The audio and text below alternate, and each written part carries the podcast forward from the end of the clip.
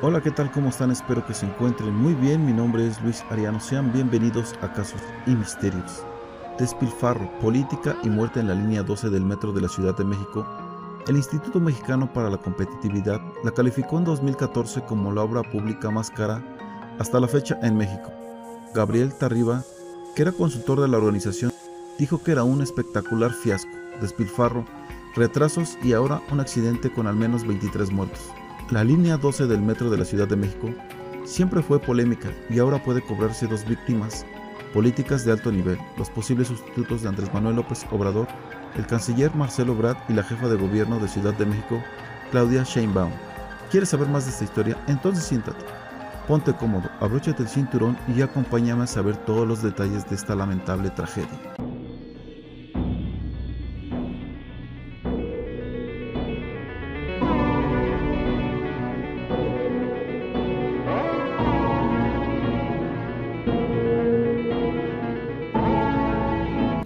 Inaugurada el 30 de octubre del 2012, la línea 12, conocida como La Dorada, cuenta con 20 estaciones y era la joya de la corona del metro capitalino, un sistema de transporte con más de 50 años de historia y a menudo tachado de obsoleto.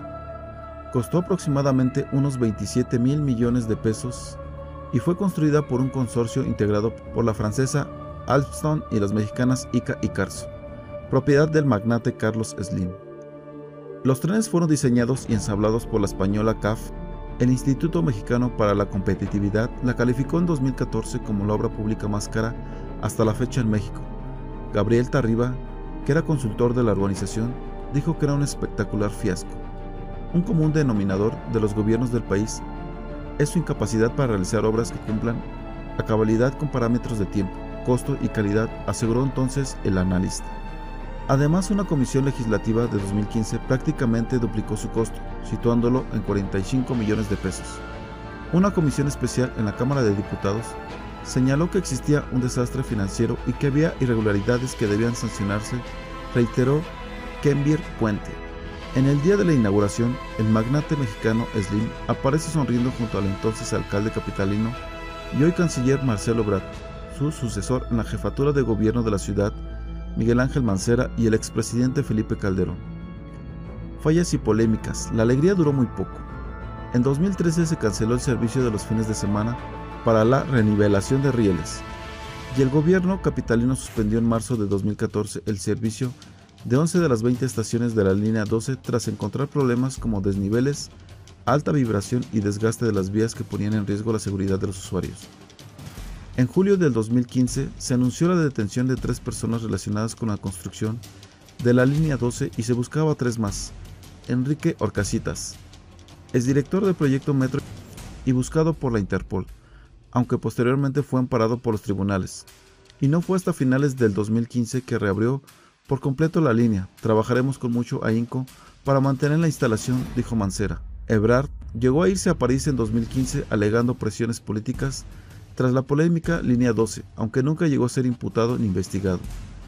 Los antecedentes. La tragedia de este lunes tuvo su antecedente el brutal sismo de septiembre del 2017 que impactó en la capital. Había grietas y caídas de pedazos en una columna del tramo elevado de la vía, ubicada en una de las principales arterias de la ciudad, la avenida Tláhuac.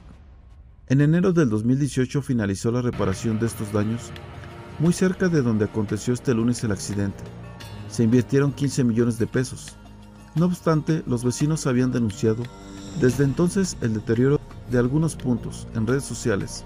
Corren desde finales del 2018 imágenes de columnas agritadas y visiblemente dañadas.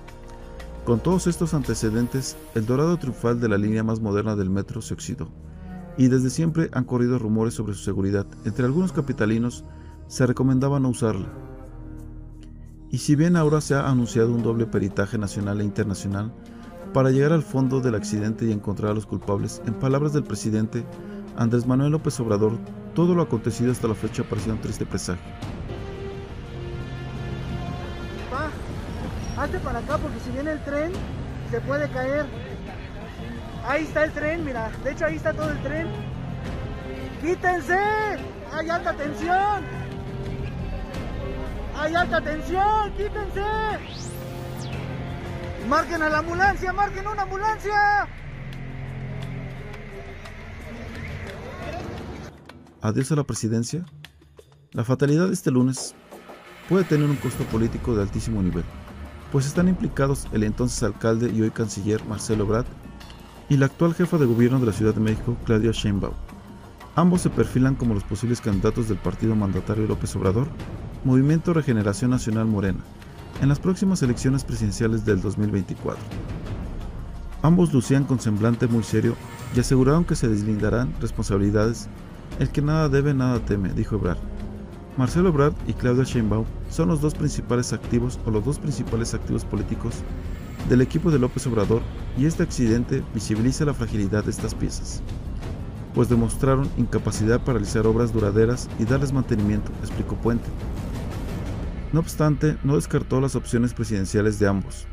El analista dijo que López Obrador diseñará una estrategia de contención y se esforzará en desviar la atención sobre el asunto, por lo que el canciller no terminará enjuiciado. La sociedad mexicana se distrae muy fácilmente con el espectáculo de la política, y en este caso no sorprendería que en los próximos días tengamos un nuevo espectáculo, concluyó. Sin embargo, se ha denunciado en diversas partes algo similar, muros agrietados como lo es el metro Pantitlán, el cual es una bomba de tiempo. Tan solo ver las imágenes da miedo. Ya está en malas condiciones. Desde hace años se viene diciendo esto, pero nadie hace nada, ni ponen atención.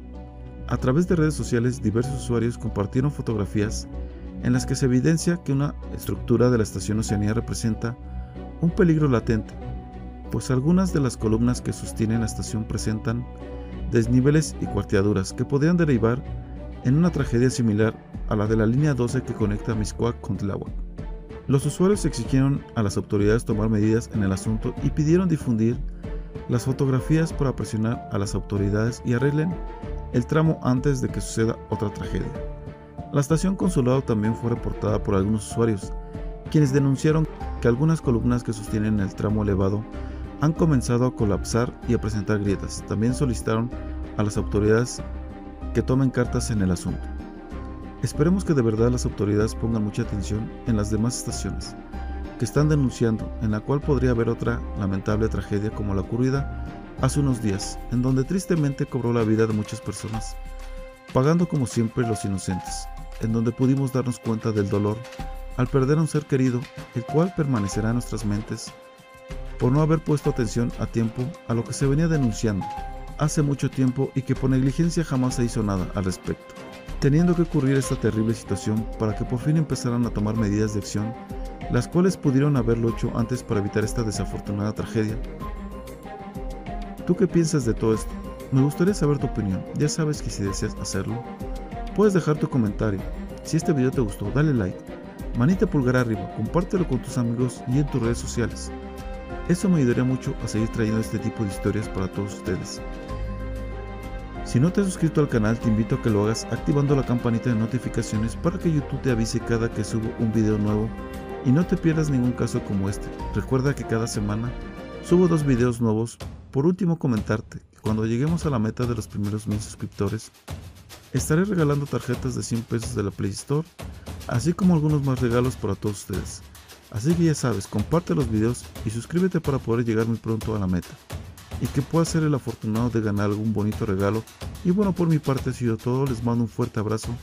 Nos vemos en un próximo video. Esto fue Casos y Misterios.